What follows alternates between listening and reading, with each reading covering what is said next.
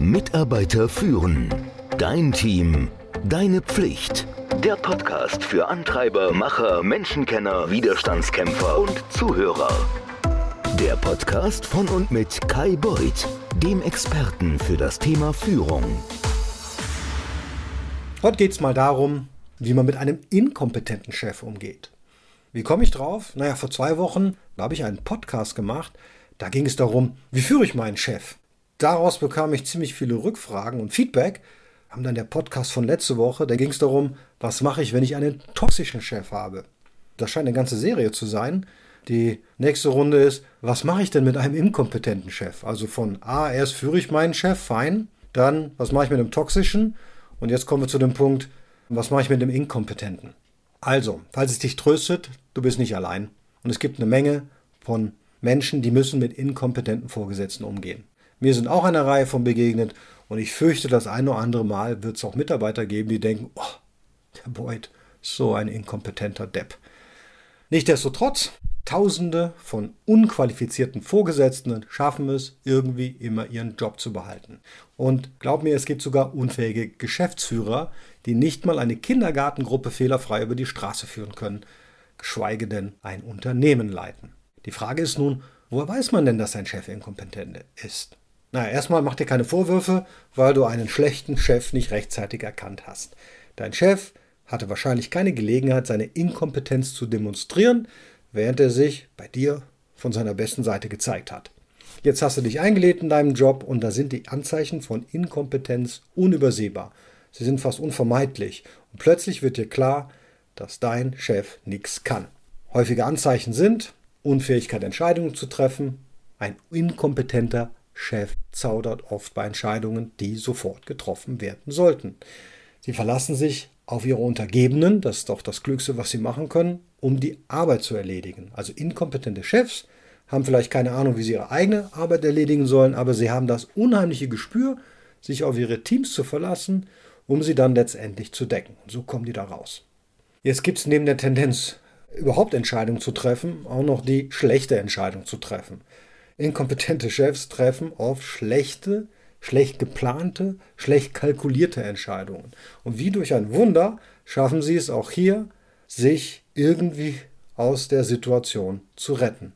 Manchmal ist es so, dass sie die Schuld jemand anderem in die Schuhe schieben können. Du wärst schockiert, wie viele unfähige Vorgesetzte trotz ihrer Inkompetenz an ihrem Job festhalten. Typischerweise verlassen sie sich darauf, dass ihre Untergebenen, also du, sie managen. Also ich hatte mal einen Bereichsleiter, das ist schon ein paar Jahre her, der war nie da. Die Mitarbeiter nannten ihn das Phantom. Also für die, die mal mit mir gearbeitet haben, erinnern sich vielleicht noch an das Phantom. Und das Phantom war nie da. Das Phantom hat keine Entscheidungen getroffen und es war nicht präsent. Und meine Kollegen Führungskräften, also ich glaube, wir waren vier Abteilungsleiter, die haben sich immer gefragt, was machen wir denn jetzt nun? Und wir saßen immer zusammen und aus irgendeinem Grund hatte ich einen Draht zu diesem Vorgesetzten. Und die One-to-Ones, die ich mit ihm hatte, habe ich genutzt, um ihm aus der Nase zu leiern, was er denn nach oben besprochen hat, was wir liefern müssen, habe ihm die Informationen von unten nach oben gefüttert und habe dann meine Kollegen mehr oder minder, wie soll ich sagen, geführt. Was habe ich gemacht? Ich habe aus einem Nachteil einen Vorteil gemacht. Also meine Situation sah nämlich viel schlimmer aus, als sie war. Ich musste damals lernen, da war ich noch kein Bereichsleiter, wie man dann überhaupt einen Bereich leitet. Und das hat mir mein inkompetenter Chef beigebracht, indem er einfach nicht gearbeitet hat.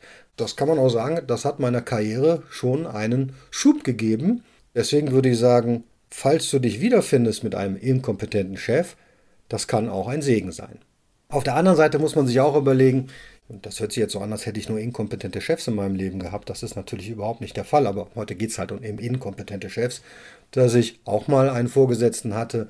Der wurde mir wirklich vorgesetzt. Das war ein bisschen schwierig. Der kam von außerhalb in Anführungszeichen, also nicht von, das, von außerhalb innerhalb eines Konzerns. Und er hatte echt keine Ahnung, was wir tun. Und ich habe mich dann bei meinem Eckchef beschwert oder ausgeheult, ja, man könnte sagen ausgeheult. Oh, ich muss hier die ganze Arbeit machen. Und der, der hat echt keine Ahnung, der trifft keine und falsche Entscheidung, so wie ich das vorhin erklärt habe.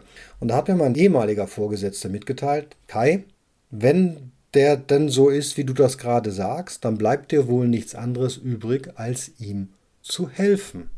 Das kann eine sehr hilfreiche Strategie ebenfalls sein, denn wenn du die Defizite deines Vorgesetzten kompensierst, wenn du die Schwachstellen deines Chefs entdeckst und ihm in diesen Bereichen hilfst, dann wirst du Teil eines Gewinnerteams werden. Ja?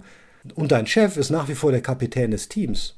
Du wirst im Unternehmen viel weiterkommen, wenn du natürlich auch in Verbindung gebracht wirst mit einem Gewinnerteam. Glaub mir, du wirst nicht weiterkommen, wenn du in Kombination mit einem ja, schlechten Team in Verbindung gebracht wirst. Ein inkompetenter Chef, der wird sich also bei komplexen Projekten unglaublich schwer tun.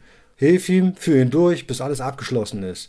Du wirst gut aussehen, wenn dein Team gut aussieht und dein Chef sieht auch gut aus und das im Übrigen lieben Chefs. Eine andere Möglichkeit ist, wenn dein Chef auf einer Geschäftsreise oder im Urlaub ist und ein Problem auftaucht, das sofortige Entscheidungen erfordert, dann gibt es nur zwei Möglichkeiten für dich.